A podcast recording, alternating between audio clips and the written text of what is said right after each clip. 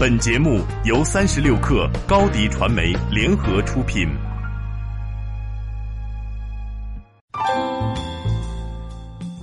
你好，我是克星合伙人张依然。这期我想跟你聊聊数字音乐时代的老牌天王该怎么活。互联网时代下的音乐产业，每天都有几个歌手、音乐人过气。这次过气的是王力宏。时隔两年之后，为了与时俱进的王力宏发行了自己的首张迷你数字专辑《AI 爱》。自从九月十五号正式上线以来的四天时间里，专辑销量刚刚突破十万张。反观吴亦凡，他的数字 EP《六》在 QQ 音乐、酷狗音乐、酷我音乐三大平台上预售九小时十一分钟后，总销量就突破了百万张，并成为三大平台史上销量最快突破百万的数字专辑。如果要说二人之间的联系，那可能就是正在筹备中的《中国有嘻哈》第二季，王力宏作为制作人、导师人选之一，却遭到网友的嫌弃。而吴亦凡作为《中国有嘻哈》第一季的最大赢家，经过节目之后，大大改变了他在大众眼中过去的花瓶形象。似乎在流量为王的当下，娱乐和市场对于老牌天王天后的态度都不够友好。那是不是意味着数字音乐革命后，属于传统实体唱片时期的歌手们都要被市场给剔除掉了？在数字音乐时代，年轻歌手对前辈歌手实现了全方位的包抄。以 QQ 音乐专辑销量榜为例，排名前二十位的华语流行歌手，出道超过十五年的歌手、音乐人也只有周杰伦一人。排在第二位的李宇春，虽然出道也已经有十二年了，但他所代表的是实体与数字音乐转型期之间的选秀时代。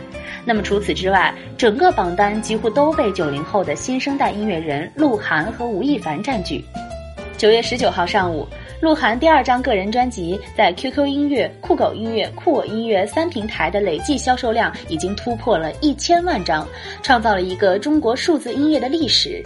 在如今的互联网造星逻辑下，由于粉丝的大量涌入而带来的初期超级流量，是老牌歌手互联网影响力所无法企及的。那么至此，音乐先生可以断言。今后内地音乐市场的各项数字记录，也都将由这些拥有巨大流量的新生代音乐人所书写。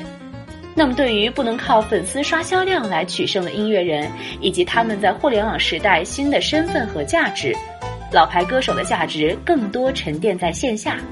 像是张学友、陈奕迅、汪峰等出道多年的歌手，他们在音乐上的出新速度已经大大放缓。但是仍不影响他们每年举办多场演唱会，且场场爆满，一票难求。根据媒体的爆料，当代东方为王力宏接下来的巡回演唱会投资了九个亿，其中演唱会的制作费用就多达三点五个亿。这也证明这些资深音乐人在资本市场中仍然具有强大的市场号召力。